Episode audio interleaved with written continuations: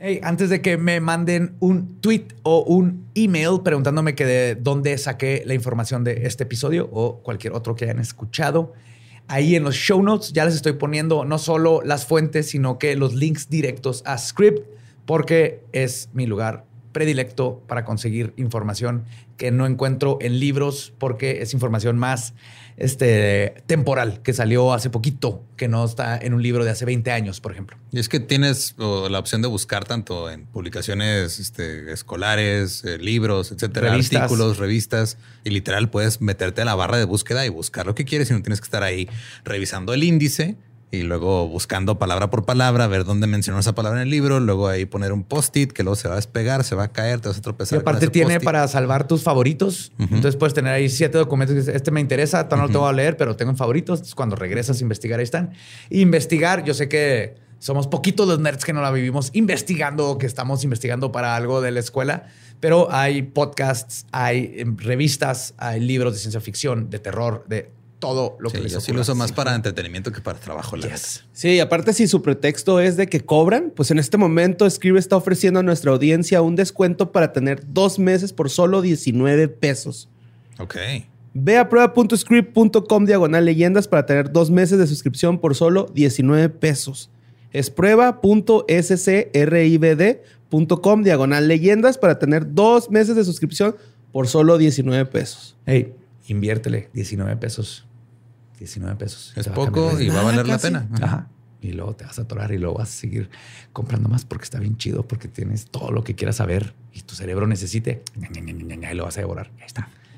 En internet, en tu celular, en tu compu. Scribe it. Scribe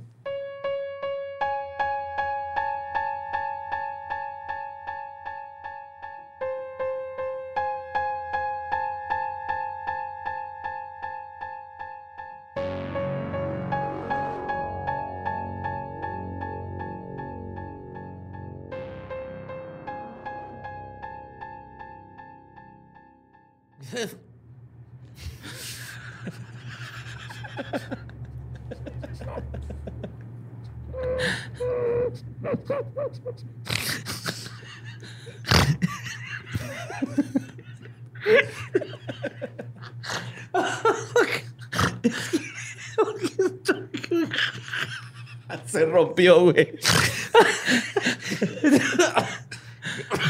Quería estornudar y no podía. Y se convirtió como en bostezo y luego me hice jabalí o no sé qué pasó. Un estornudo ortopedo. no sé, pero estás escuchando leyendas legendarias, parte de Sonorio Discovery Network. Brian, deja esta parte, por favor, güey. Estoy llorando.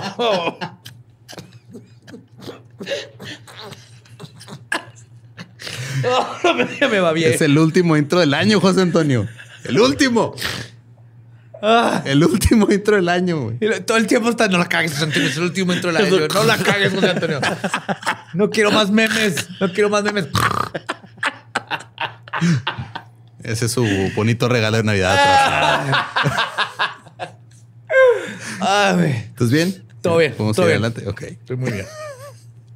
Pues bienvenidos a lo que es la segunda parte de la saga de Om Rikyo y este pues nomás los dejamos con ese bonito recuerdo de José Antonio para cerrar el año. Y los dejamos con el episodio 148 de Leyendas Legendarias. Feliz año nuevo. Cállate, pendejo.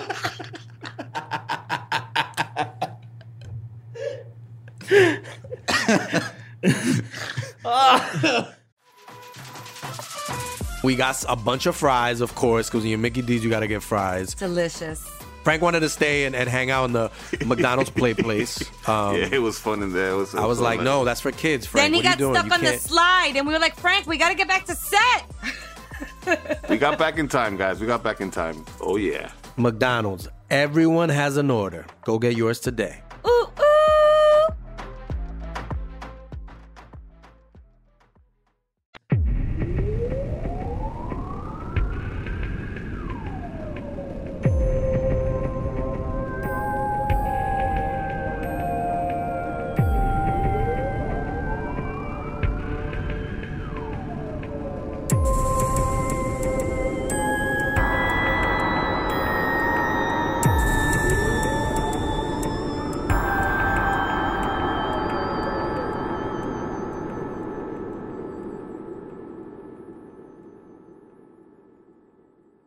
Bienvenidos a Leyendas Legendarias, el podcast en donde cada semana yo, José Antonio Badía, le contaré a Eduardo Espinosa y a Mario Capistrán casos de crimen real, fenómenos paranormales o eventos históricos tan peculiares, notorios y fantásticos que se ganaron el título de Leyendas Legendarias. Y es otro miércoles macabroso de... Ya es nuevo año. No sé en qué día vivo, la neta. Yo tampoco. Yo tampoco, güey. Entonces, eh, para no cagarla, feliz Navidad o feliz Año Nuevo, depende de dónde sale Ajá. este episodio. Los calendarios me confunden. Esas voces que están escuchando son de mis amigos que siempre me acompañan en estas aventuras. Lolo Espinosa y Mario López Capistrani. ¿Cómo están? ¿Qué Damos, venimos de un gran tour Gran tour. por toda, todo el hemisferio sureño de México. Pues es como bajío, pero sí. Ajá. Estuvo chido, güey. Para nosotros sí es sur, ¿no? Sí, no, súper mega sur. ya. Ajá. Sí, hasta el excusado daba vueltas para el otro lado, según yo, güey, ya, ya. Yo el único que entré no, no daba vueltas el agua, güey. Mira, a mí, si me baño y el pelo se me pone así crespo, seco, seco, seco, ya estoy en el sur. Ok. A mí si se me sube la presión, ya estoy en el sur. Sí, se me hace así. A mí sí me empieza a cambiar el acento. Hacen churros así de, la humedad y todo. Eso Muy Russell. Brand. Yes. Sí, amigo. Pues bueno, en el episodio pasado les contaba sobre cómo Shoko Asahara, un otaku perdedor, medio ciego, con sobrepeso, se convirtió poco a poco en un gurú, líder supremo y Nomás faltó el otaku para que me describiera, güey. O sea, Pronto, borre. no, no. ¿No te vas a hacer otra? No, no, nunca, güey. ¿Por qué no, güey? Pues no, no. O sea, está chida su trip, pero yo no. O sea, yo. Culo. soy cool. Culo.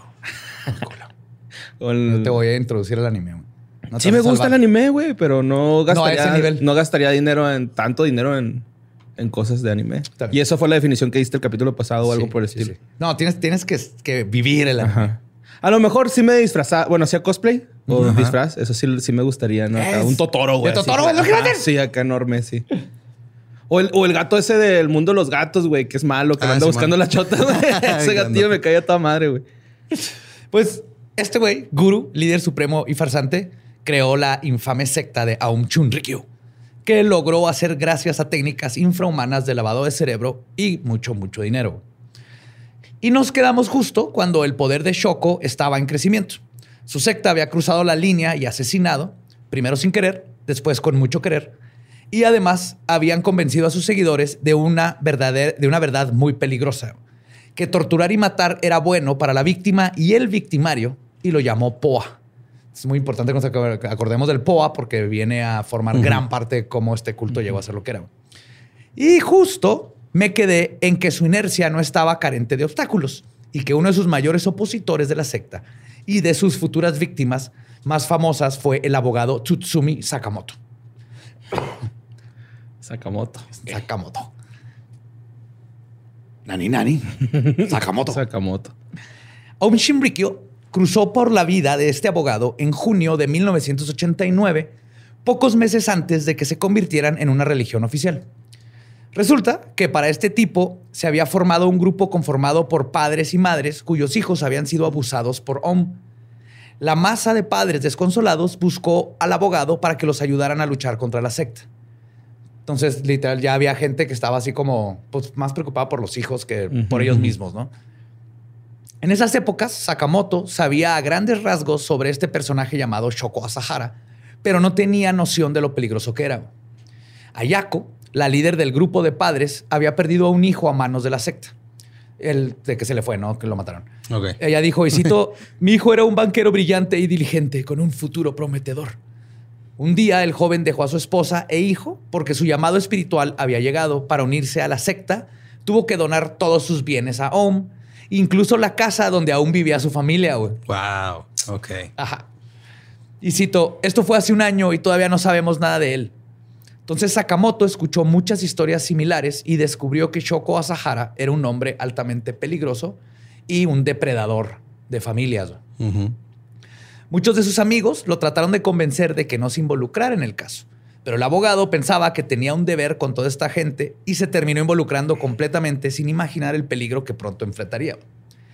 No pasó mucho tiempo para que Asahara supiera de las actividades del abogado, quien pronto comenzó a indagar en sus chanchullos, pero por un tiempo el líder decidió no hacer nada. Así como que "Ah, otro más que nos anda acá Chingando. chingando, pero tranquilos. Un Pablo, ¿no? Siguió preparando ahí este sus palomitas gigantes en su microondas gigante. Echaba mazorcas, ¿no? De los granitos. sí. Con todo de granjero. A la vez. Hubo un güey que se murió en el microondas, güey, porque lo metieron para probarlo. No mames, ¿por qué lo metieron? Como Le una dijeron, prueba del Dale culto. vuelta, güey. No, no, no trono del otro lado. Pues está calentito por fuera, pero por dentro todo está súper frío este güey. Y se quemaron las de en medio, ¿no? Dale vuelta y cierra la puerta un ratito. Sí, o sea, no se murió ahí, se salió y luego pues después se murió, güey. Yo creo que cocinaron el riñón, ¿no? O sea, este Choco estaba esperando a ver hasta dónde llegaba este tal Tatsumi.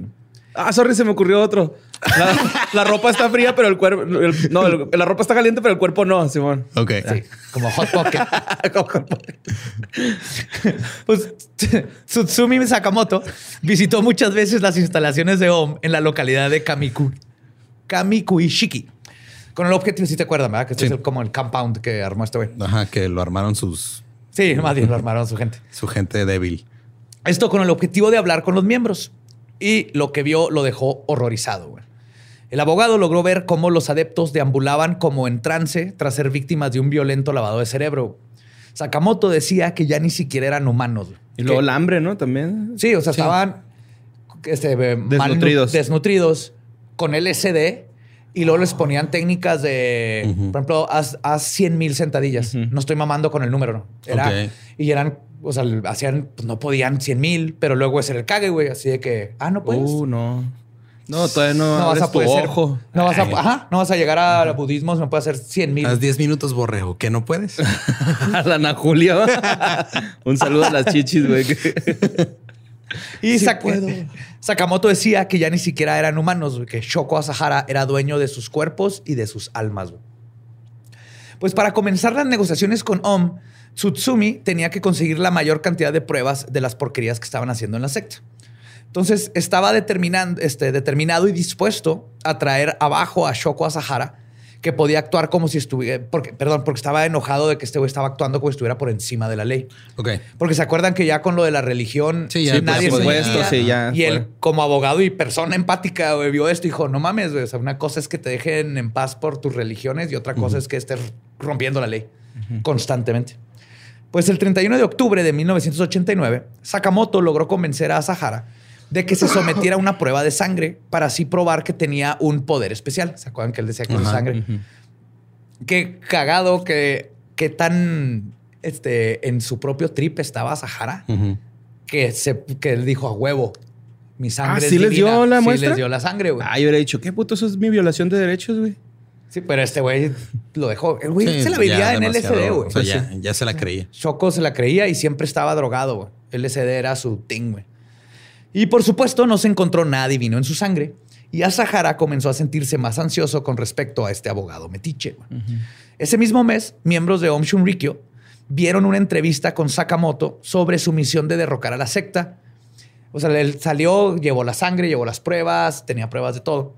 Y a pesar de que existe en Japón, como en todos lados, se supone la protección de tus fuentes, la televisora Tokyo Broadcast System rompió sus propias reglas porque tenían infiltrados. Para este tiempo, Shoko ya, había- ya tenía gente en periódicos, en los medios ajá, audiovisuales, Como en los la cientólogos. policía, en todos lados. Ajá. Controlaban los medios, todo. Entonces le mostraron el video de la entrevista al culto antes de que saliera. Esto los convenció de que ahora sí era momento de silenciar al abogado y al mismo tiempo presionaron la televisora para que la entrevista no saliera, haciendo que todo el trabajo y la futura muerte de Sakamoto fuera en vano. ¡No Spoiler. mames! Sorry. Pero prefiero que sepan de una vez que no le fue bien, güey. Si pudiera ser tu héroe. No mames, güey. Om Shunrikyo formó dos equipos de matones comandados por Hideo Murai para silenciar al abogado que tantos pedos les estaba causando. El grupo estaba conformado por el maestro de artes marciales Satoru Hashimoto. Era el maestro de artes marciales oficial de la escuela. Ajá. Es el que les enseñaba a hacer ninjas. Ok. Ajá. Bueno, eran más como lechugas ninjas porque Sí, no se porque podían no ni se mover, pueden güey. Y los choferes, este, Tomomasa Nakagawa y Kazuaki Okazaki. Es diarreán. oh, traigo la Tomomasa. güey. Cagas agua. Cagas agua. Está bien bonito, güey, ese chiste, güey. Sí. Cagas agua. Este sí lo pueden oír sus niños. Pónganle este chiste a sus niños. Nada y más este tapen en los oídos para el resto del episodio. Espiaron a la familia Sakamoto durante varias noches. El plan original era secuestrar al abogado en la estación donde siempre tomaba su tren para ir a casa. Pero como era un día festivo, el día del secuestro, Sakamoto no se presentó, así que el culto tuvo que cambiar de plan. Se van a dar cuenta que era una bola de pendejos estos güeyes, güey. Que no los culpo, estaban desnutridos y... Ajá, no sabían. y El high LSD. con LSD todo el pinche tiempo, Sí, güey. todo desventaja, ¿no, güey? Lo que salvó al mundo neta es esto, güey. Que una bola de pendejos. Parecían caricaturas que hicieron cosas bien culeras, pero cuando los ves eran caricaturas de Warner Brothers. Pues el 3 de noviembre de 1989 decidieron intentarlo de nuevo. A las 3 de la madrugada, bajo las órdenes de Murai, dos hombres se posicionaron en la puerta para forzar la cerradura. El que estaba encargado de dicha tarea era Okazaki, quien tenía dudas de cometer el crimen. De hecho, Okazaki esperaba con todo su corazón que la puerta presentara algo de resistencia, porque Asahara había ordenado que en caso de que así fuera, que este, pospusieran la operación. No quería que, es que llama- llamar la atención en, Sí, sí. en lo que iba a Ay, pasar. eso dice jale, yo nomás empujar puertas. Ay, disculpen. Nos vamos a la casa, ¿no? Vámonos en todo. No, güey, la ventanilla Era está abierta, no hay pedo. Espinosa, era jalar. Lo pudimos haber matado, chingada madre. Güey, está en su subconsciente y yo no me acordaba de eso. Que también, pues leyendo todo esto que me di cuenta es que el- a huevo que Asahara, aparte de, de meter siempre a gente nueva y todo esto para matar, es otra forma de, como de líder de culto, de mantenerlos más cerca, güey. Sí, claro, porque ahora porque ya se eres parte salen de un crimen. ya te van y te acusan y dicen, "Eh, ese güey me tiró para una buena. Te incriminan Ajá. o te desaparecen. Sí, sí. Es como team building de oficina, pero con asesinato, güey. Pues sin embargo, Como oficina. Como oficina de Grupo Salinas.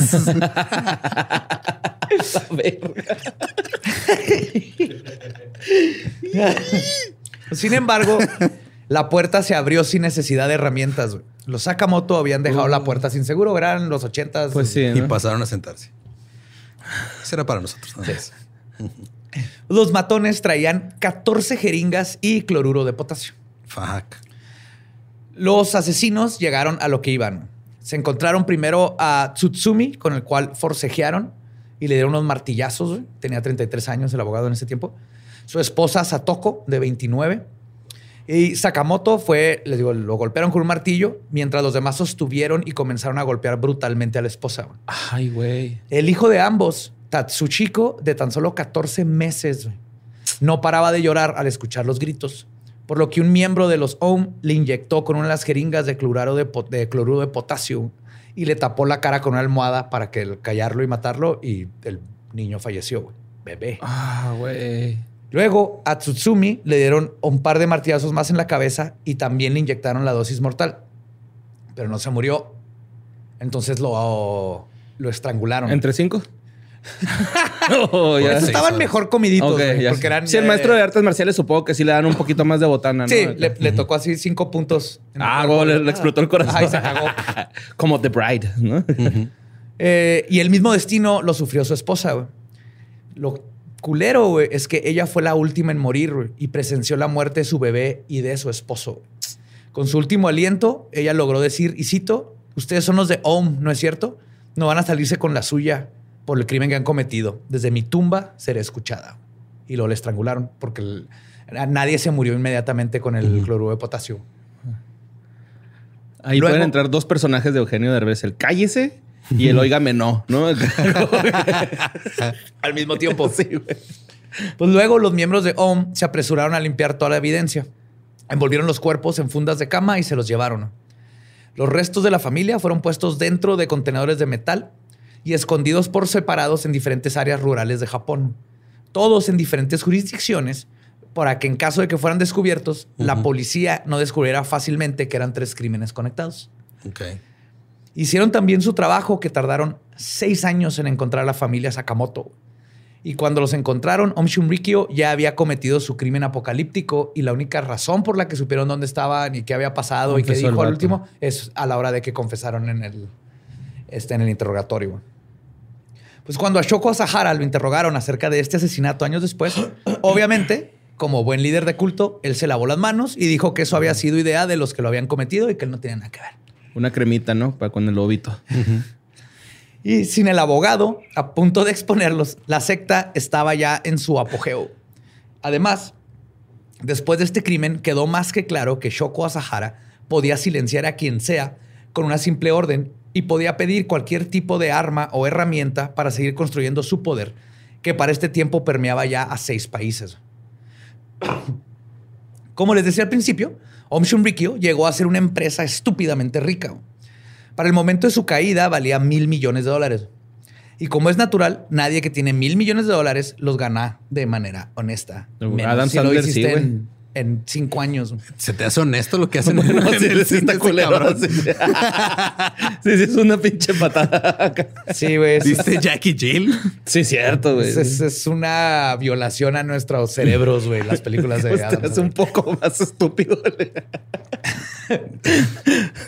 Es Om Shumrikyo, con sus prácticas pseudo ascéticas, predicaban que los miembros debían de renunciar a toda manifestación de materialismo. Buena parte de sus bienes provenían de las propiedades que los miembros este, tenían que renunciar, a los que los miembros tenían que renunciar y entregar. Pero Shoko Asahara, como muestra de que siempre fue un charlatán y hombre de negocios, nunca seguía sus propias enseñanzas, obviamente. El líder de OM le encantaba el dinero y mucho. Entonces se dedicó a encontrar muchas formas de estafar a clientes apantallados por sus enseñanzas. Y como les conté, una de las más famosas y desagradables era vender la supu- su supuesta sangre. Y el agua en el que se bañaba.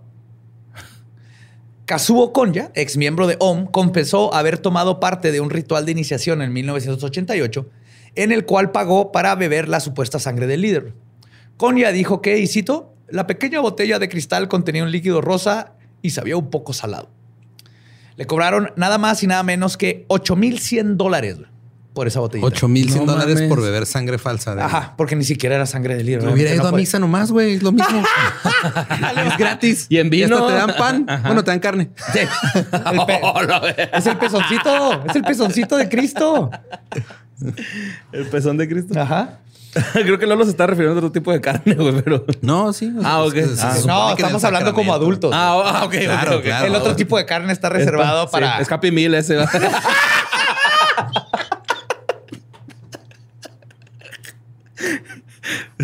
sí, cajita feliz, güey. pero sin juguetito. güey.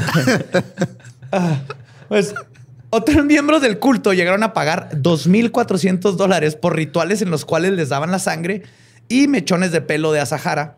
Y además les inyectaban Hay que poner ese nivel en Patreon. Ay, güey.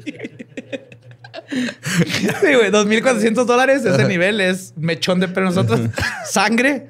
Y además les inyectaban, y cito, una sustancia desconocida que hasta ahorita no se sabe qué chingados era, güey. Pero algo les inyectaban. Ah, cabrón. Que obviamente te iba a dar superpoderes. ok. Así, sí. Mercurio. Ay, no, no. Pues más adelante, cuando comenzaron sus planes de fabricar armas de destrucción masiva, Om tuvo que utilizar tácticas más violentas que la simple estafa, ya que construir armas de destrucción masiva no se puede fondear con pura agua sucia y el poco dinero que tenían sus seguidores. Mm, no. puedo creerlo. Sí, güey. A ver, cabrones, necesitamos esa bomba nuclear ya, güey. Y el- no, nomás me puedo bañar tres veces al día, güey. Yo me pongo todo arrugadillo y no me gusta. Así que piensen, piensen, a ver, ideas, ¿cómo puedo sacar más lana? güey? Yo les voy a decir cómo. Por ejemplo, en una ocasión, matones de la secta simplemente secuestraron a la mamá anciana de uno de los miembros y luego pidieron un rescate de unos 80 mil dólares. Y de todas maneras mataron a la mamá. Ay, güey. Mientras que en otras ocasiones sus métodos de robo fueron todavía más burdos y directos, brincándose el secuestro por completo y llegando directamente a amenazar a familiares de miembros a punta de pistola para quitarles todo el dinero y posesiones que pudieran. Y el culto también recaudó fondos aprovechándose de la ley de corporaciones religiosas japonesas para extorsionar dinero, debido a que la ley les brindaba tanta protección a los grupos religiosos que los AUM este, podían agarrar iglesias y ponerlas en otros lugares y comenzar el nuevo prospecto más, la neta, este sí está cagado, de conseguir dinero. Lo que hizo Aum fue montar un chingo de iglesias en varios pueblos, trastocando la seguridad de sus residentes. De esta manera, luego la gente tenía que recaudar dinero para sobornar a los líderes de la Esa secta cuota. para poder hacerlos que se fueran de la ciudad, güey. Ok. Ajá. O sea, como un güey que se sube a cantar en un camión. Sí, que le das dinero para que deje de estar cantando. Ajá. Sí. O sea, en lugar de, por ejemplo, como este cienciología, que lo que hace es que compra propiedades porque no paga impuestos y entonces su- tiene mucho de su dinero. en por, por eso está lleno de oficinas de cienciología vacías, porque compra un edificio y le ponen ahí que es de cienciología, nomás para poderlo deducir de impuestos, pero se están haciendo de un chingo de propiedades, que hay lana. Esto es al revés, lo que tienes es que ponían una iglesia ahí de puro rarito high en LSD, güey. Y el pueblo decía, váyanse, y lo, pues págame y me voy. A la verga. Además de esto, Ohm también manejaba varios negocios legítimos en otros países. En Taiwán tenían una agencia de importaciones y exportaciones y en Sri Lanka tenían una plantación de té. Ok. Hay que lavar el dinero de alguna Claro. manera, güey. Pero la verdad es que ellos sabían que los negocios que más dejan son los ilegales. Por lo que también fa- este, fabricaban y movían una variedad de drogas, sobre todo el LSD, de la misma que se metían los miembros. Incluso se dice que tenían tratos con los yakuza A la verga. para proveerles LSD y también ellos tener permiso de estar vendiendo LSD. Los que no sepan, Yakuza es la mafia, mafia japonesa. japonesa. Pero, como sucede con todo líder de culto, todo este dinero Son y los de la poder- mesa, ¿no? Son los que eh, escuchan Longshot, Ajá. que eran otakus y luego los hacen yakuzas. Ajá. Son, Ok. son esos. Saludos a Long. Sí, un saludo. Sí, a. Lonches. Love you. Pero como suele suceder con todo líder de culto, todo este dinero y poder del que se estaba beneficiando a Sahara no era suficiente para él. Sus ambiciones iban más allá. No quería ser un simple multimillonario, quería formar parte del establishment, o más bien ser el establishment e incluso llegar a ser el nuevo rey de Japón. ¿Se acuerdan que ya no había rey? What? Este güey tenía el ego por las nubes. Sí, güey. Pues Qué cura, ¿no? Estando tan deforme, güey. Acá como que... Tenía el ego muy alto, güey. Acá. Pues tanto poder que había acumulado. se llama compensar, güey. Por eso el de la trocototota de ocho llantas que echa humo negro es el del pene chiquito, güey. Está compensando. Así es como funciona. Cabrón, tú tienes una troca, güey. Es una vergota, güey. Es una tacomita, güey. Pues un año después de que OM se convirtiera en una religión oficial, Asahara les anunció a sus miembros que varios de los suyos se postularían para distintos puestos en las elecciones de 1990. Ok. Vámonos por la política. Wow. Su campaña fue lo más insólita. güey. Pues los miembros de la secta se mostraban en eventos vestidos de blanco con mascaritas de, de este de este güey, de Choco, Ok. cantando y cito Choco, Choco, Choco, Choco, Choco, Choco, Choco. Güey, era un anuncio. Esa era la canción, un anuncio de Choco Choco. Ah, pues este así era. Choco, Choco, Choco, Choco, Choco, Choco, Choco. I can't stop Choco, this Choco, feeling. Deep inside of me. Pues aprovechaban también para en sus mítines hablar de la próxima gran catástrofe y cómo si no votaban por los OM todos iban a morir a la chingada. Ay, güey. A final de cuentas, todo era simplemente una campaña para acrecentar el ego del líder. Om Chunrikyo formó su propio partido llamado Chinrito. Y así como Kanye West, Asahara estaba confiado en que él y sus allegados iban a llegar al parlamento. Pero gracias a que no todo Japón estaba pendejo, no fue así. De hecho, Asahara solo recibió 1.700 votos de los 500 mil, sí, de los 500 mil que fueron registrados. Un momento, que no había más miembros de su secta que Ay, a eso voy. A eso voy. A eso voy. las matemáticas no me dan aquí. güey. Justo, güey. Porque la peor humillación, güey, fue que Asahara no recibió los votos ni de sus propios acólitos.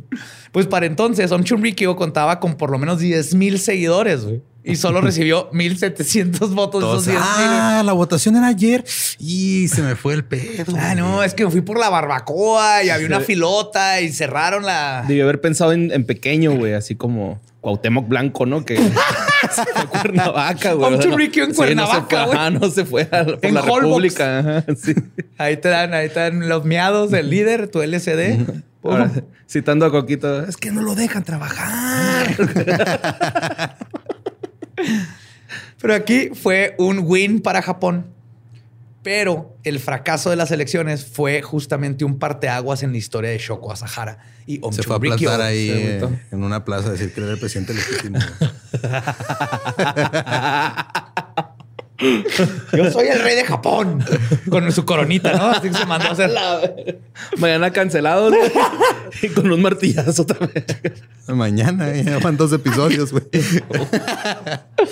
Pues si bien desde antes había realizado actividades bastante sketchies, la criminalidad y el peligro que implicó la, que, que implicó la secta se potenció. Este golpe en el ego del líder tendría repercusiones que costarían vidas. Esta fue la primera y última vez que Om Chumrikyo intentó llegar al poder, por las buenas por lo menos, y no volvieron a interactuar con el gobierno japonés. Después de 1990, la paranoia apocalíptica de la secta se recrudeció y hubo muchas confrontaciones entre ellos y el gobierno.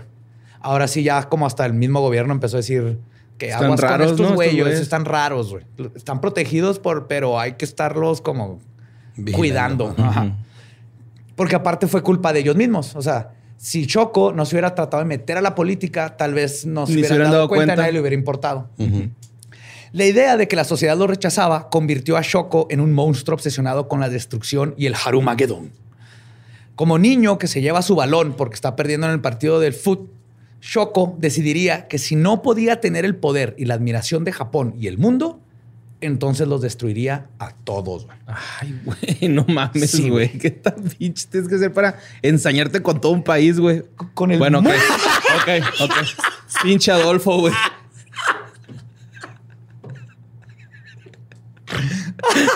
Sí, es cierto, güey.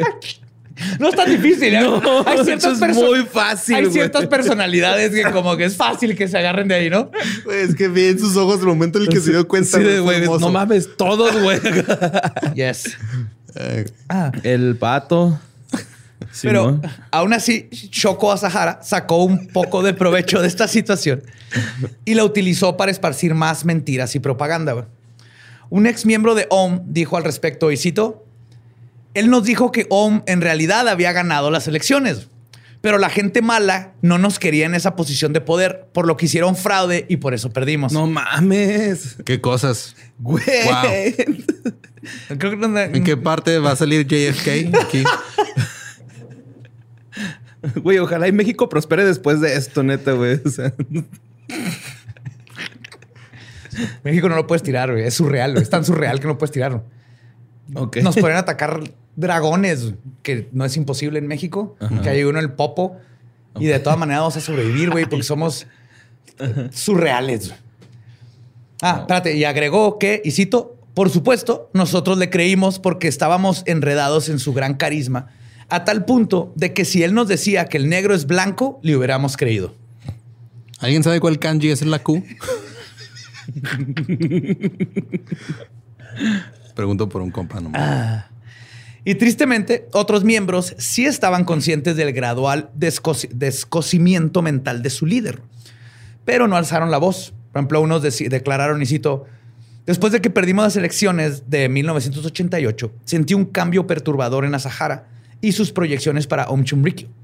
De repente, parecía que habíamos perdido nuestras direcciones religiosas cuando la secta se orientó gradualmente hacia el cumplimiento de su obsesión por la teoría de la destrucción. Creo que el lamentablemente fracaso de la- en las elecciones trastornó el equilibrio mental de Asahara. Este es un miembro que lo está viviendo ahí en vivo. Dijo, "Ah, este güey ya, ya le tronó, ya nos vamos. Ajá. Pero no, tristemente los cultistas seguían creyendo. Así como bono, ¿no? ya vámonos, güey. Y Choco poco a poco los convenció de que la conspiración contra Om no solo era local, sino que ya todo el mundo estaba tra- este, tratando de destruirlos. Como en todos los cultos. Claro. El enemigo, tienes que empezar con un enemigo local, pero cuando la gente ya empieza a darse cuenta que no, le va subiendo al enemigo. güey. Entonces, primero es eh, El algo. liberalismo y luego, ¿qué? Ajá, el- Luego la prensa. Ah, el, el neoliberalismo, capitalismo. Ajá. Y luego ya lo- los fantasmas de Chabelo, que va a ser lo último. güey. No lo digas, güey. Donde mates a Chabelo, güey. Sí, no, ahí sí nos no, vamos a ahí meter, sí nos güey. cancelan a la verga. Sí, nos vamos- ahí sí güey. Pues junto con esta paranoia y propaganda, también vinieron reglas y castigos más estrictos y brutales dentro del culto. El autor favorito de los lectores pretenciosos, Haruki Murakami, entrevistó a varios exmiembros de la secta. Ahora sí, no, con ese sí ya nos mandó a la verga.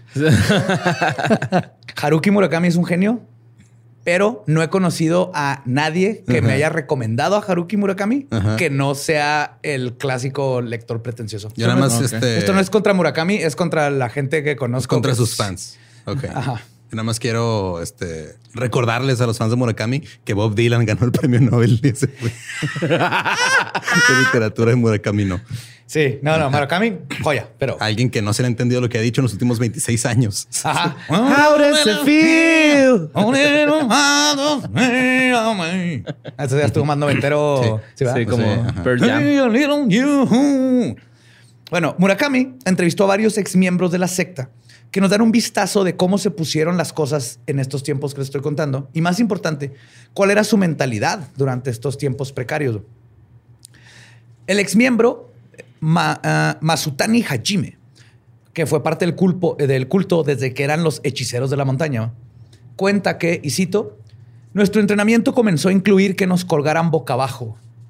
A todo el que rompía los mandamientos se les ataba de las piernas con cadenas y se les colgaba boca abajo. No parece mucho si solo lo describes, pero es una tortura No mames, sí, simple y llanamente. La sangre baja a tus piernas y se siente como si estuvieran a punto de ser arrancadas.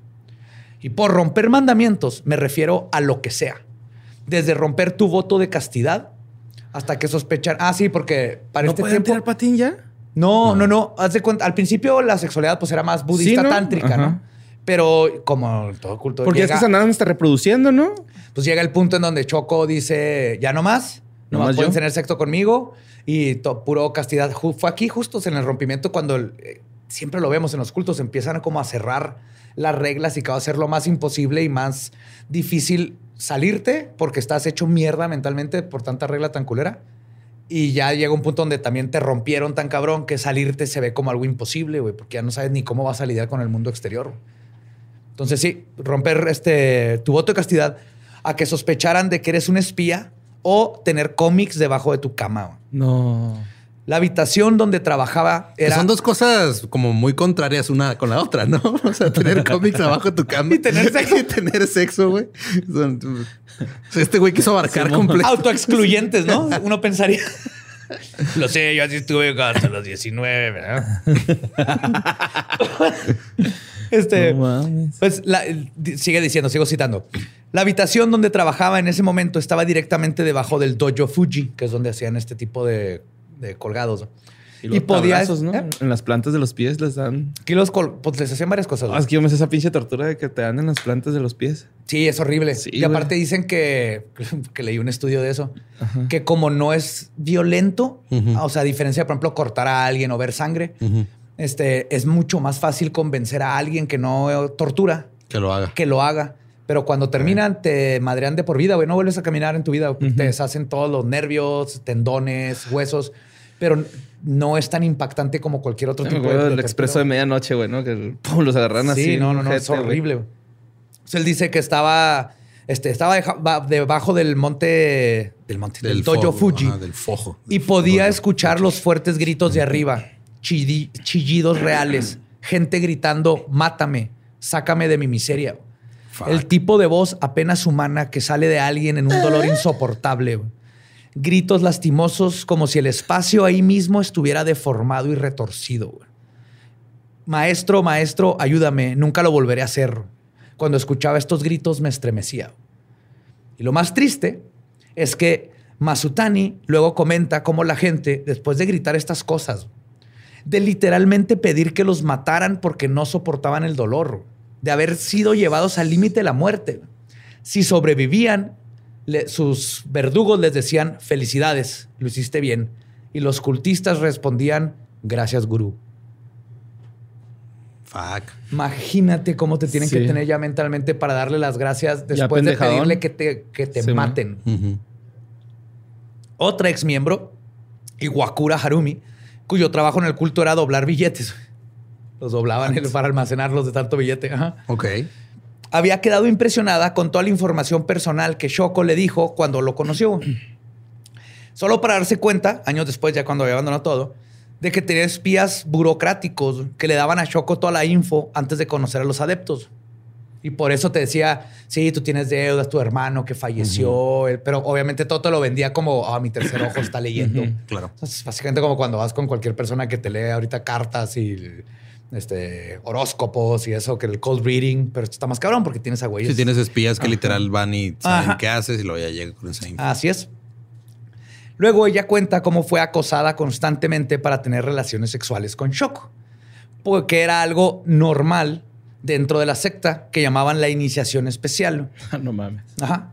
A pesar de que todos los demás tenían que vivir en celibato, obviamente Shoko tenía acceso a todas las mujeres nuevas y también usaban a las mujeres para conseguir a todos estos espías. O sea, usaban el sexo ofreciendo a las mujeres para poder tener, ganarse gente en la política, en la televisión, gente rica para que le entrara al culto, etcétera, etcétera. Obviamente, sexo vende.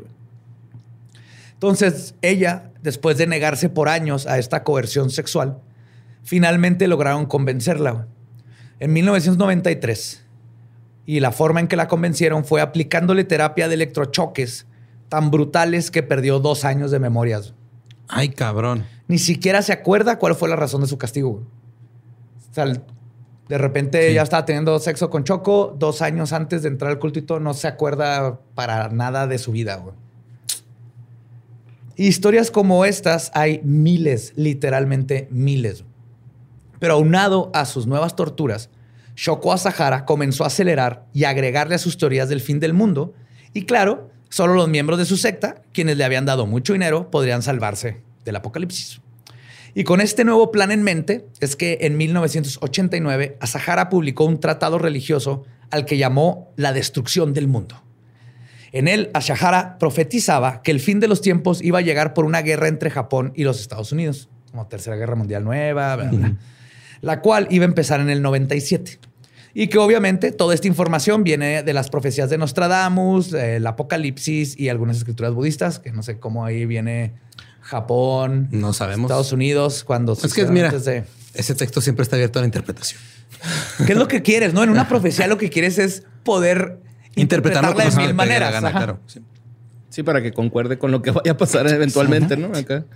Pues en 1993, Asahara reiteró públicamente sus predicciones de Harumagedón en un libro titulado Predicciones aterradoras de Shoko Asahara.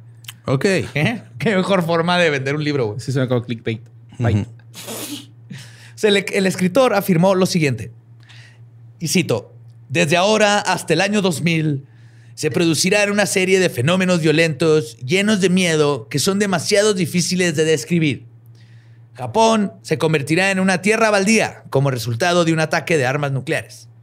Esto ocurrirá desde 1996 hasta enero de 1998.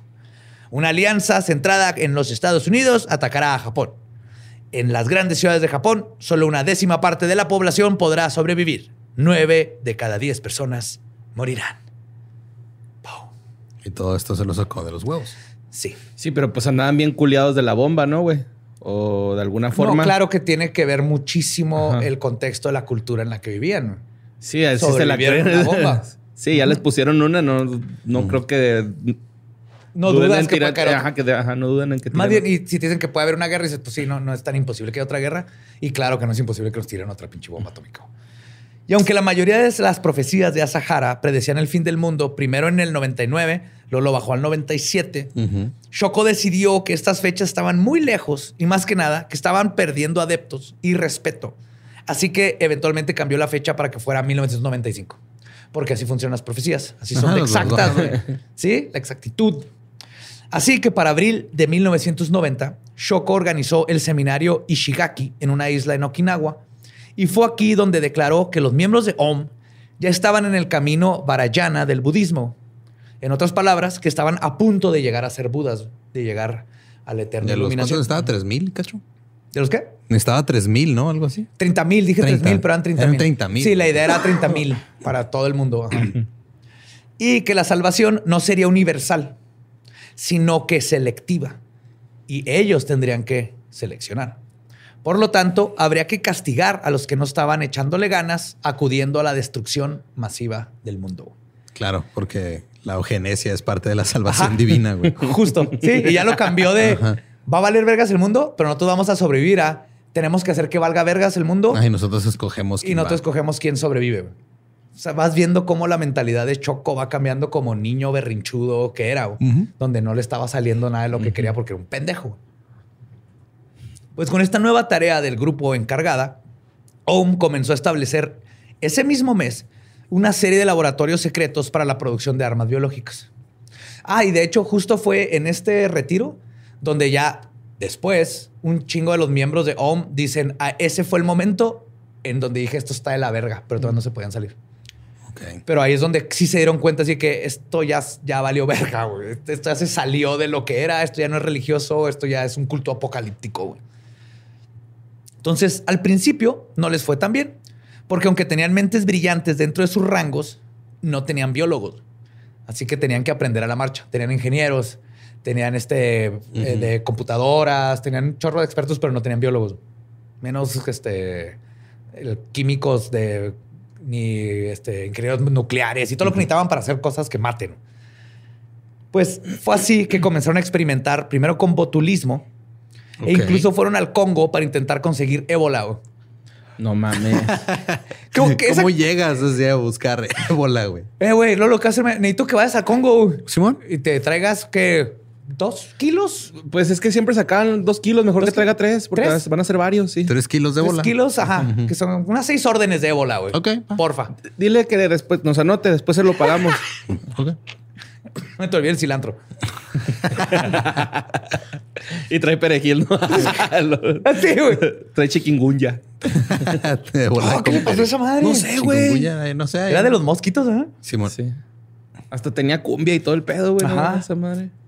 El dengue, dengue, dengue también. Dengue. En Guadalajara hay dengue. ¿Pero la banda o...? No, no. No, no. La enfermedad. La enfermedad que duele bien culero. O sea, todo el mundo en Guadalajara le ha dado dengue y no, No entiendo cómo sucedió eso. Pues los mosquitos, Pero ¿no? me También miedo. se transmite por los moscos. O sea, sí, pero ¿cómo llegó a Guadalajara específicamente el dengue? Es lo que no entiendo. Mm. Alguien me va a explicar. Mándenme un correo, por favor. A Borra. Pues el botulismo inmediatamente, inmediatamente fue probado en abril de ese año Ujú. En Tokio para castigar a los que no votaron por ellos. Oh, ok.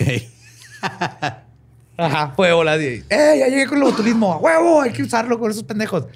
Pero el botulismo no hizo ni madres porque no era lo que es, es líquido, no funciona como nomás lo pusieron en un carro y cayó en la calle y ahí se quedó y nadie se dio cuenta ni siquiera que se llama.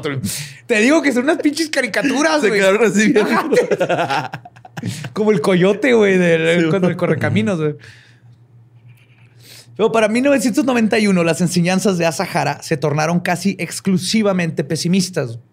Todo iba alrededor de Harumagedón, que ahora ellos tenían la responsabilidad de hacer que sucediera. Junto con esto, también comenzó a ponerle más, más énfasis a el POA que habían sembrado años atrás que era lo más importante de ahorita, porque era como ayudaba a que las personas justificaran algo que ellos mismos sabían que estaba de la verga, o que era lastimar a Sí, otros. torturar a la gente y estar ahí chingue, chingue. Yo pensé que el Poapo era un lugar de ambiente donde la gente se divierte. Vamos al poa, poa, poa, poa. Pero el arma química con la que se asocia a este culto terminaría siendo el gasarín, Ujú. que luego les contaré más sobre esta terrorífica sustancia en el tercer episodio, que es donde ya se va a poner hardcore. Pero antes de usarlo en el ahora infame ataque en el metro, comenzaron a experimentar con su propia gente. güey. No mames. Sí, yo creo después del botulismo, así que a ver, primero échale tantito al Joaquín, güey, a ver cómo reacciona. Ponle ahí en sus Ya chili beans. bien fastidiadote, pinche Ponle Joaquín. chili beans, a ver si va a jalar esta madre, porque le pusimos el botulismo sin cilantro y no jaló. Qué culeros son Güey. esos güeyes. Más culero aún, güey. Es que Pobre Joaquín, güey. ¿Qué tiene el pobre Joaquín? que- Eh, Joaquín se- San. ¿qué se tiene pronuncia que- Joaquín Santiago. Joaquín San, que tiene ahí que pagarla, güey. Pues para justificar, es lo peor, ante sus miembros, porque de repente sus pulmones se le estaban saliendo por la nariz. Shoko comenzó a inventar la teoría de conspiración de que los Estados Unidos los estaban atacando con gasarín. güey. Ah, claro. Lo- Mm. Y está bien culero. En Una conferencia de prensa el 27 de abril del mismo año, dijo, le dijo al mundo, y citó, con los ataques con gas venenosos que han continuado desde 1988. Hemos sido rociados por helicópteros y otros aviones donde quiera que vayamos. El uso de gases venenosos como el sarín estaba claramente indicado. La hora de mi muerte está perdi- per- predicha. El fenómeno del gas ya ha sucedido. Quizás la bomba nuclear venga después. Este güey ya, Estados Sí, Unidos mandó un avioncito así. Luego es la bomba nuclear y luego es Diego Rusarín hablando de cómo llegamos hasta ahí. ¿Por qué pensaron eso, no? Este güey ya había así un vato con una botita que en un helicóptero echando así Una pompita. con una botella esas de Peñafiel de sifón, güey. Lleno de sarín, güey. El sifón, el sifón. Y es entonces cuando comenzó el camino de Om Shunrikyo para acabar con el mundo. Teniendo en sus manos a hombres tan preparados y conectados con inteligencias militares, Shoko Asahara intentó y experimentó de todo, literalmente de todo, para acabar con el mundo. Afortunadamente, casi todos estos planes malévolos fueron truncados, gran parte de este, gran parte de las veces de manera ridícula, como las que les he contado. Y de hecho, el, atentado del metro de Tokio también le salió mal. güey. De hecho, les pasó casi un era- Columbine. Ajá. Simón, su plan era Pero ya en el tercero van a saber. Se le cebó. Un chingo más. Simón. Pero por más pendeja que haya quedado la secta apocalíptica, es cierto que la militariz- militarización que habían preparado era de preocupación global. En su camino, que duró de, de 1990 a 1995, intentaron fabricar armas químicas, biológicas y nucleares. De hecho, en un documento incautado por la policía, encontró una especie de wish list de las armas que quería desarrollar OM. Líquidos. Tiburones con láseres en sus cabezas. este güey es Doctor Evil, güey. Gru, va, güey. Hace sus planes de Gru. güey. Oh, no, no, ¿cómo te digo? Wait for it. Ahí le va. A ver. Líquido y gel explosivos. Cohetes. Cohetes, ya se haber dicho cohetes, lo, lo dibujó con crayola, ¿no? Así. Y quiero que en la punta tenga mi nombre y va a tener barbita así para que parezca yo. Y dientes y que esté enojado, güey. Así el, el misil. Sistema de puntería de misiles para aviones de combate. Y nomás le faltó un Gundam, güey, ahí. y un EVA 02. Un Eva. Un Eva. Ah, pues el primer intento de militarizar un Chunrikyo fue el más elemental. Antes de hacer bombas, tenían planeado manufacturar armas AK-74. Pero dime que las bombas no las querían poner patitas porque luego ya es que caminan y es un desmadre. No, porque luego si las aplastan, te las pueden se regresar. las pueden regresar, güey. Sí. Tienen que planear todo muy bien. Ah, Choco estaba en todo. güey. Entonces querían AK, AK-74. AK-47. No, 74. 74. Ah, cabrón. ¿Cuáles son esas? La 47, pero del 74. Ok. Es que acá es de Kalishnikov y luego 47 es el año. Ajá. Entonces las AK-74 son, Son- del año 74 y son más nuevas. Son idénticas. Órale, no sabía ese pedo. Son idénticas. Ya. Pero es la 70. Yo también lo, lo googleé porque dije, alguien se equivocó aquí. Y no, no, ¿Y no. no? Pues es el año. Ajá. Qué chido. Bueno, o sea, no, pero. Porque no me gustan mucho las armas, pero qué Ah, chido. pero es, es eso. Pues este, son rifles muy resistentes y todoterreno. Y de hecho son muy utilizadas en las guerras civiles africanas. Son las que todos traen, nomás que Ah, la- los que disparan los changuillos, güey. ¿Se has visto esa mamada, güey? esas son borre las que disparan los changuillos en, en el Congo. Se ven verga, güey. Fíjate que no sé de qué estás hablando, José Antonio. Ah, los que... aplicando- ¡Ah, la de los changuitos! No, sí, no mames. verga ese video, güey. ¿no? Estos disparan 18 balas, güey. no. Este, sí, la mayoría de las que vemos, yo aquí aprendí que estamos mal. Parecen AK-47, pero ya son 74. Son- no sé si hay más nuevas. Son otros Otro- modelos. Ajá, es otro modelo. Pero el plan era sencillo. Cuando llegara el fin de los tiempos, los miembros de OM podrían tomar las armas para así restablecer un nuevo gobierno. Entonces, en, en febrero de 1993, miembros de OM, liderados por el ministro de Tecnología, viajaron a Rusia para estudiar cómo manufacturaban ellos sus armas y explosivos. Tomaron horas de video para documentar el funcionamiento y la mecánica de cada arma.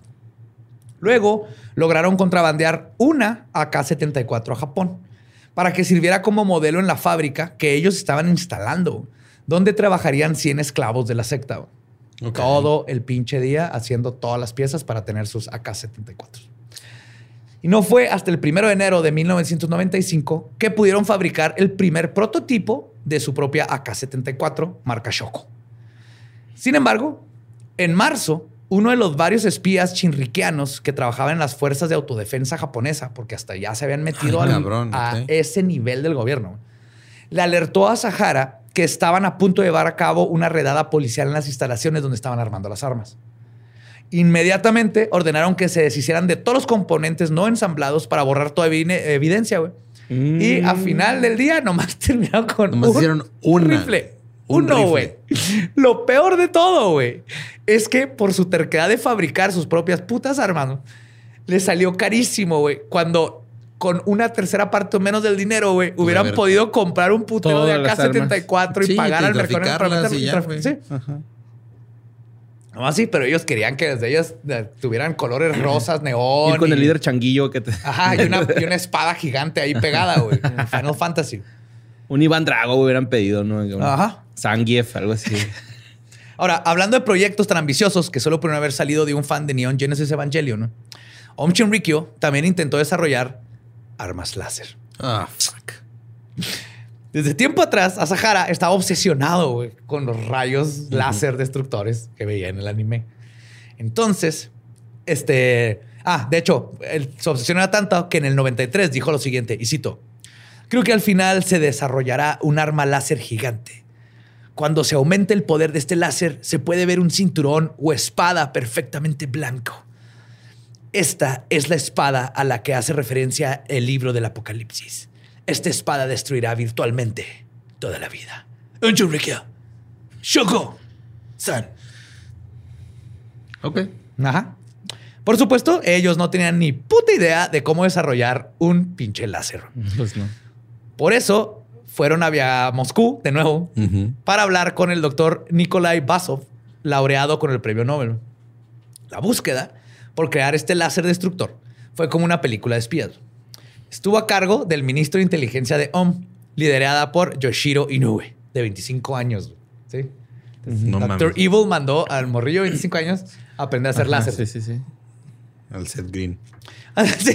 ¿sí? Seth Green. Su misión en la organización era robar datos de máxima importancia de compañías de tecnologías japonesas.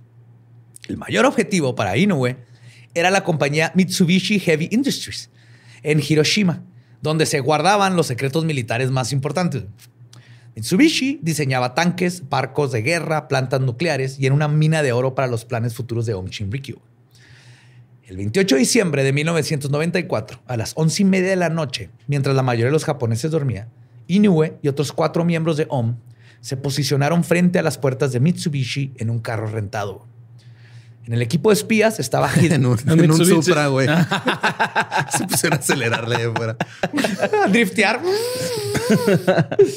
En el equipo de espías estaba Hideo Nakamoto, quien fue un investigador importante en Mitsubishi Heavy Industries y representó una pieza clave para llevar a cabo el robo que estaban a punto de hacer.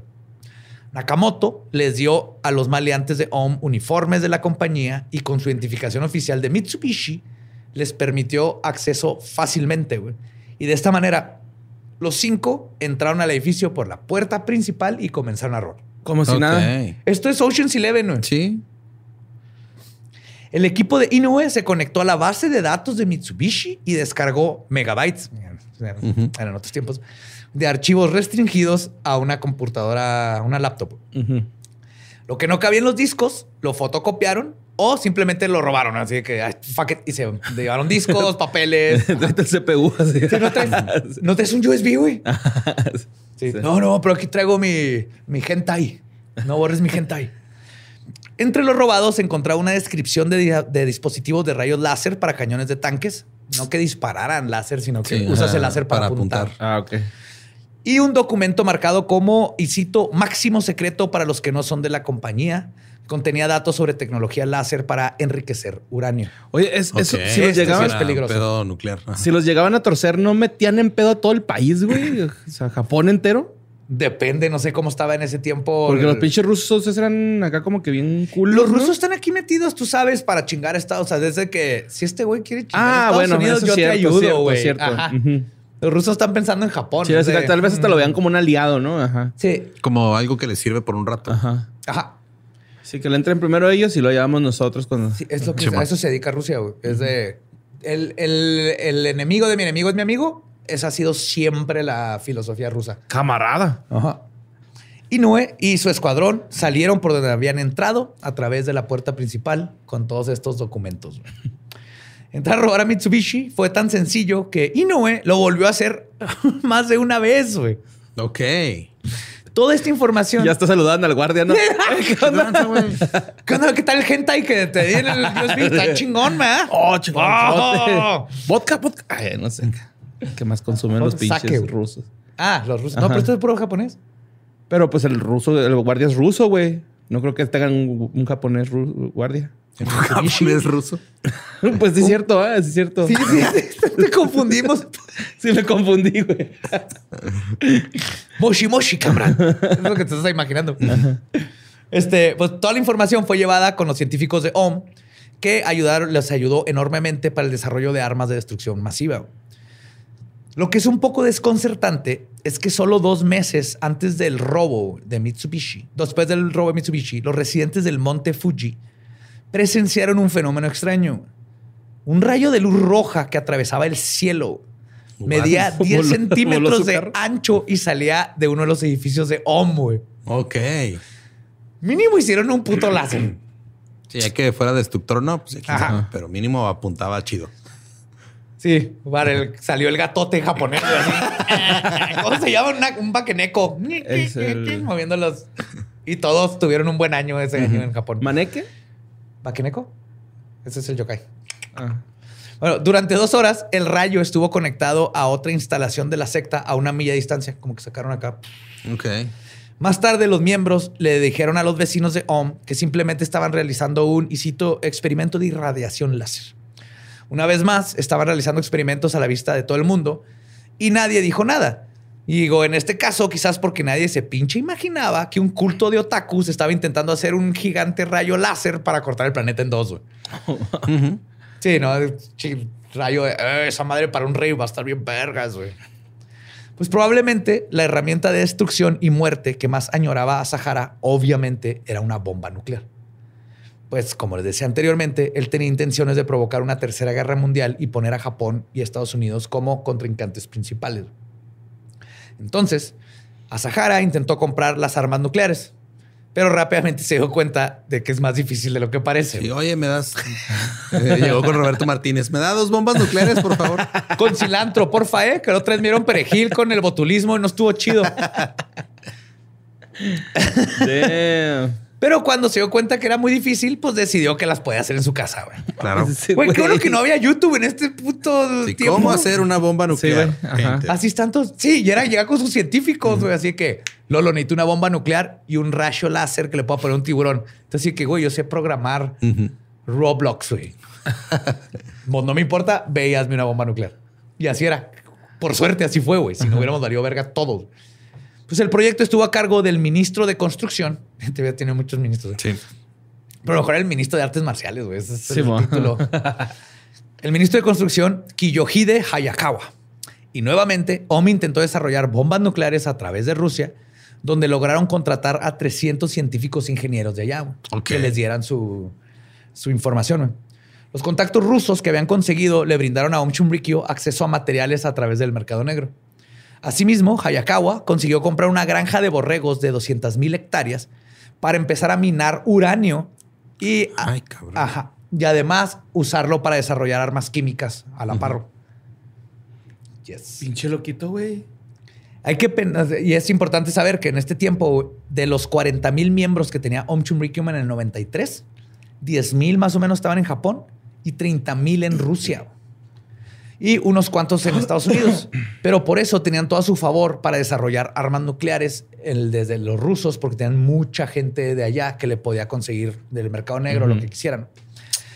Sí. Y no hay que dejar de lado que también usaban compañías como fachada para conseguir equipo, ingredientes químicos y laboratorios especializados. Entonces tenías ahí laboratorios que podían pedir, no sé, 10 toneladas de cianuro y nadie iba a preguntar porque supone que era una fábrica de, no sé, cintos piteados donde usas el cianuro para pitear. No sé cómo se pitea bien. Yo tampoco. Ajá. Pues es bordado, ¿no? Con, ¿Con cianuro de potasio? cianuro. Ajá. Bien. Sin embargo, por suerte para todo el mundo, sus miembros de la élite científica no tenían la formación necesaria para llevar a cabo la mayor parte de sus planes militares. O por lo menos eran incapaces de lograrlo en el deadline del que el fin del mundo que les había impuesto a Sahara. Porque son una bola de genios, eso sí. O sea, aprendieron a, a usar botulismo por lo menos para aventarlo. No funcionó, pero se enseñaron ellos mismos a hacer todas estas cosas. Y esta fue la principal razón por la que la malévola secta este, pasara de querer armar rayos láseres y armas nucleares a mejor experimentar con armas químicas, las cuales, a pesar de que no sabían nada sobre ellas, eran más fáciles de aprender y de producir. Y a final de cuentas, sí les salieron bien. Y gracias a estos maestros del DIY, miles de personas en Tokio resultaron gravemente heridas o muertas en el peor ataque terrorista que ha sufrido Japón y que si no fuera porque este culto era manejado por una bola de idiotas este, mal comidos, todo, y, y si todo hubiera salido como planearon, el ataque del metro del 95 hubiera hecho ver a los ataques del 11 de septiembre como un mal día en la oficina. Ay, güey. Y en la tercera parte de esta saga les contaré cómo fue que Om Chunrikyo trató de terminar con el mundo y casi lo lograba. Fuck. Yes. En serio, la, la cantidad de muertes que, que han salido. cabrón. Son choco, son choco y cerebro, bro, bro, bro. Sí, güey. ¿Qué vamos a hacer hoy, Choco? Lo mismo de todas las noches, güey. Qué pedo, güey. Sí es cierto. Ese era Choco a Sahara. Está cabrón ese güey.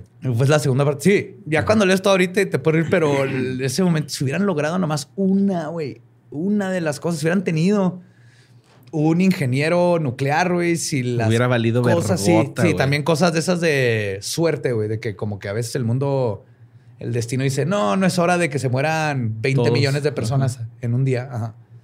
Ay, güey. Nos salva. Pero para allá vamos, en el tercer episodio viene ya la, la resolución de este imbécil y todos sus seguidores. Fuck. Pues quieren escucharlo, síganos en todos lados como arroba leyendas podcast. También me encuentran como ningún Eduardo. A mí como Mario López Capi. Ahí me encuentran como Elba Diablo. Nuestro podcast ha terminado. Podemos irnos a comer bacalao. No se crean, no se coman esa chingadera, saben fea. Sean honestos con la familia, díganle, ya no queremos bacalao. Hay, que, hay tradiciones que tienen que morir. Hay tradiciones que tienen que morir. Esto fue Palabra de Belcebú. Feliz Navidad. Feliz Yule. Feliz Año Nuevo. Nos escuchamos el próximo miércoles. Macabroso.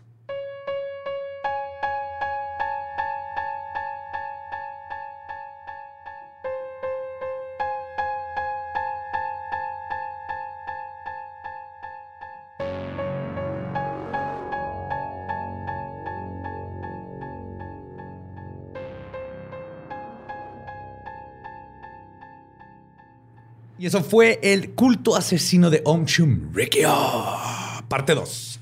Ya vimos dónde fue como el parteaguas para que este güey ya de plano Sí, eso se fue. le tronara totalmente y empezara a, a hacer la fábrica Acme de armas de destrucción masiva. Lo peor es que sí va muy cercano a la realidad que se está viviendo en México, güey. O sea, con el actual presidente, güey.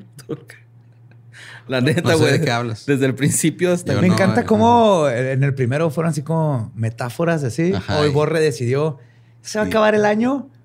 Fuck it. Yo me quito el velo de los ojos. Sí. Yo no sé absolutamente de qué hablas, güey. Yo no he dicho nada al respecto en dos episodios. Eh, Yo sí. Yo sí sé qué dijiste. y no me voy a callar. No, nomás digo, es muy fácil hacer paralelismos a un culto de personalidad con otro culto de personalidad. Todavía no sabemos, ya sabemos en qué terminó uno, todavía no sabemos en qué terminó el otro, pero ya ha habido también tragedias en trenes. No entonces, sé, güey. Uno está militarizando el pedo, güey, y no suena bonito, güey. vamos a mandar, nos vamos a mandar a la verga el fin de año, güey. Entonces, Con todo. güey. La verdad. Sí, mo. Siempre honestos. Siempre honestos. así es. Y pues, muchas gracias por acompañarnos otro año. Un año muy raro que está terminando casi igual Sí. como empezó.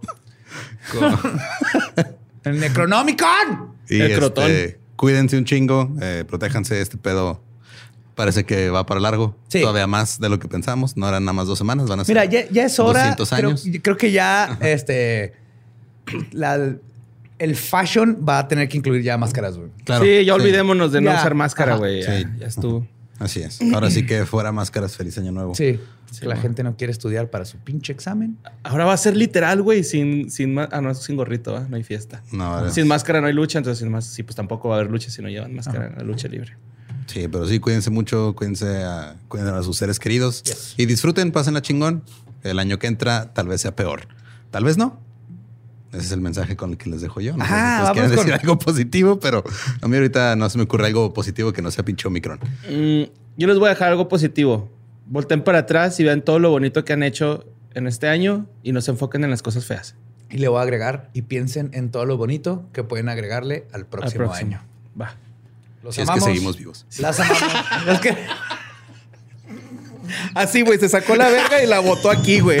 Si es que seguimos vivos. A ver, hijo de su pinche madre, no nos vamos a ir de este año sin que sean deprimidos todos a la Vámonos a la verga ya, pinche ¡A la verga! Ahí viene el Omega, güey.